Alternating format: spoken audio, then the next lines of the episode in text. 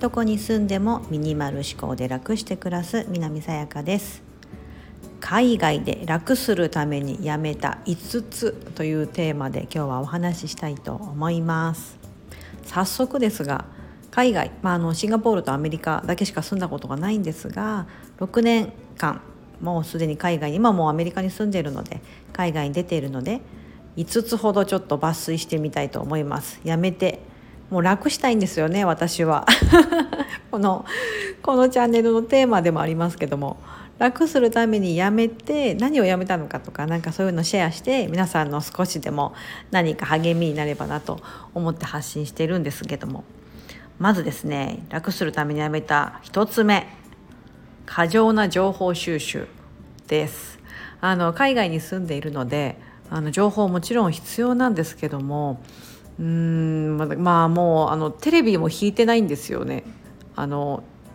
何かメディアを見ようと思ったら YouTube だったりとかあのインターネットの検索エンジンで項目を検索してとか Yahoo ニュースをちょっと見るとか、うん、そういったことをあのやるだけで、えーと、テレビメディアからの情報を結構ですねシャットダウンしてます。はい、あと雑誌とかもまあ買わないようにしてますしあの本は好きなのであの図書館とかに行ってですね自分に必要かなと思う本とかあの整理収納のこととかももちろんそうなんですけど考え方のところとかあの有名な、ね、著書の方が書いてるものっていうのはやはり何かそういったこう広まる理由っていうのは必ずあるはずなのでそういったことをやっぱりちょっと自分からも見に行こうかなってことはしますけどもえーと、他のなんだろうな今ニュースでこういうことになってるアメリカって今こんな感じなんだよとかあんまりそういったことはですね自分から情報収集しに行かないようにしています。あの以前こう嫌なことは避けて OK ですって言った男にちょっとつながるんですが世の中に流れてるニュースってネガティブなことがすごく多いので、えー、自分からそのネガティブな感情をもらいに行かないあまりそういったことは自分の人生にはですね、まあ、世間で起きてることっていうのはあまり関係ないというか自分の生活の中ではいうことを思っているのでそこはやらないようにしています。そうするとすごく楽です。2つ目はですねこれ意外かと思われるかもしれませんが日本側との頻繁に連絡を取ること。これをですねあんまりやらないようにしています。えー、私は今3人子供がいるのでもちろん日本にですね祖父母がいるんですね私の父母だったり夫の父母おじいちゃんおばあちゃんがいるので子供の顔もちろん見せてあげたいですし頻繁に連絡取りたいんですけども昼夜が逆なんです。時差が今のところ13時間サマータイムという11月になったらですね14時間っていう日本との時差が発生するので今アメリカはお昼だとしたら日本は夜なんですよね。一番連絡が取りやすい時っていうのはですね向こうにとっては取りにづらい時間だったりするのであんまりこう頻繁に、まあ、なのであの写真とかですね、うん、こういったの子供の可愛い写真ってあの孫の可愛い写真欲しいと思うのでそういったのは送るようにしてますがこうそれは無理やりこうあまりやらないようにしています。時々ポッとまとめて送ってみたいな「ああ可愛いね」とか「大きくなったね」みたいなとか感じで、まあ、年に1回2年に1回とかしか帰れないんですけどもあのそこは私の母親である私があまり負担にないようにやってるっていう感じです。3つ目英語への焦りです 語学への焦りですよねもうここに住んでるのであの必然的に絶対に英語に触れなきゃいけないっていう環境にいるので、まあ、あの街中に日本語の看板が一つもあるあのないですし、うん、あのお店に行っても何でもこう英語がで書かれてる英語で理解して英語で話してってしないとコミュニケーションは取れないような、まあ、現地の人とはですよいうな感じなので必然的に絶対使わなければいけないんですがあのこうネイティブみたいにちゃんと喋れなきゃとかさっきあの人の言ってたことよく分かんなかったけどああもう私なんてダメなやつみたいなことは思わないようになりました。鉄のハートだなと思いますけど。ま日常英会話困らない程度であればそんなに込み入った話もすることもないですし、うん、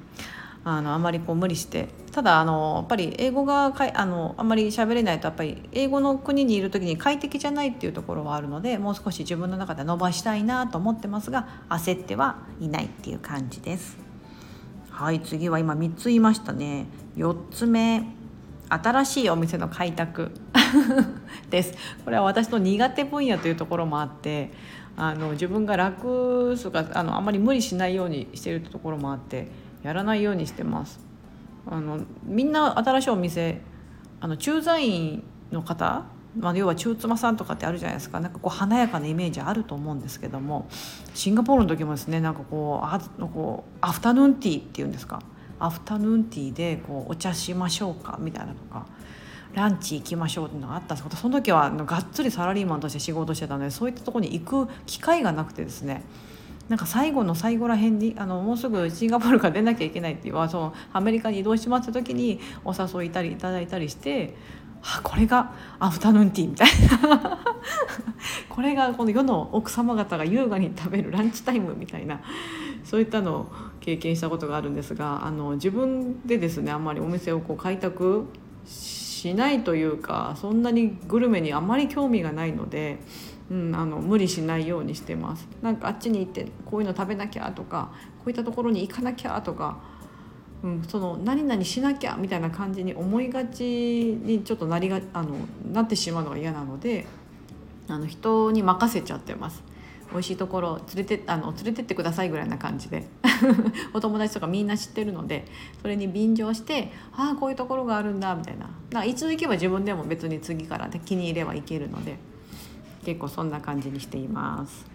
さあ最後の5つ目。これはですね仕事を詰め込みすぎることをやらないようにしています、